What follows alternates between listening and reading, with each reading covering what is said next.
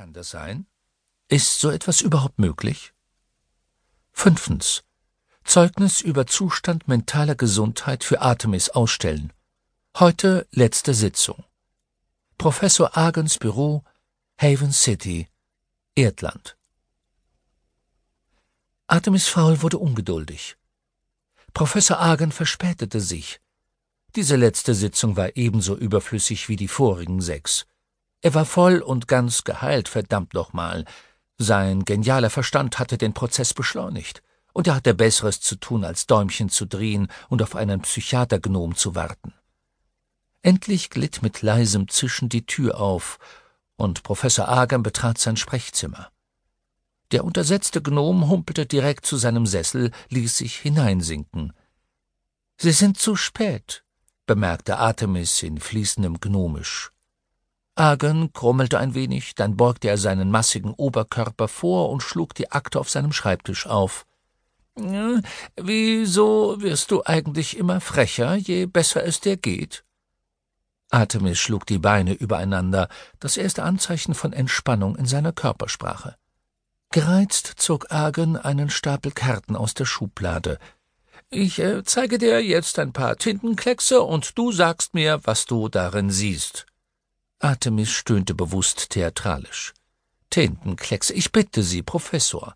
Meine Lebenszeit ist wesentlich kürzer als Ihre, und ich habe keine Lust, einen Teil davon mit sinnlosen Pseudotests zu vergeuden.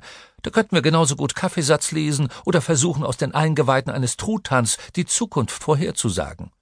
Hm, Tintenkleckse erlauben eine zuverlässige Diagnose der seelischen Verfassung, widersprach Agen. Das ist erprobt und bewiesen. Ja, von Psychiatern für Psychiater, schnaubte Artemis. Agen knallte eine der Karten auf den Tisch. Was siehst du in diesem Tintenklecks? Ich sehe einen Tintenklecks. Ja, aber woran denkst du, wenn du ihn siehst? Artemis verzog die Lippen zu einem spöttischen Lächeln. Ich denke an Nummer 534. Wie bitte? Ich denke an Nummer 534 von den insgesamt 600 Standard-Tintenkleckskarten. Ich habe sie mir während unserer Sitzungen eingeprägt. Sie mischen sie ja nicht einmal. Argen drehte die Karte um. Nummer 534. Natürlich. Dass du die Nummer kennst, beantwortet meine Frage nicht. Was siehst du? Artemis zog eine furchtsame Miene. Ich sehe eine bluttriefende Axt und ein verängstigtes Kind und einen Elf in der Haut eines Trolls. Tatsächlich? Nun war Agens Interesse geweckt. Nein, eigentlich nicht. Ich sehe ein Geborgenheit vermittelndes Gebäude, vielleicht das Haus einer Familie mit vier Fenstern, ein treu ergebenes Haustier und einen Weg, der von der Tür in die Ferne führt. Wenn Sie in Ihrem Handbuch nachschlagen, werden Sie feststellen, dass diese Antworten auf einen gesunden Seelenzustand schließen lassen. Agen brauchte nicht nachzuschlagen.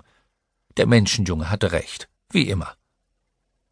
Vielleicht konnte er Artemis mit seiner neuen Theorie aufs Glatteis führen, Sie gehörte nicht zum Programm, aber möglicherweise verschaffte sie ihm ein wenig Respekt. Hast du schon mal von der Relativitätstheorie gehört? Artemis zog die Augenbraue hoch. Soll das ein Witz sein? Ich bin durch die Zeit gereist, Professor. Ich denke, ich weiß einiges über die Relativität. Nein, die Theorie meine ich nicht.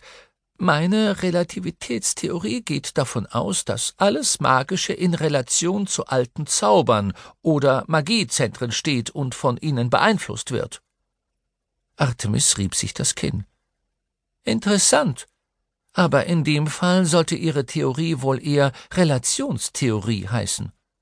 Das ist doch nebensächlich, sagte Agen mit einer wegwerfenden Handbewegung.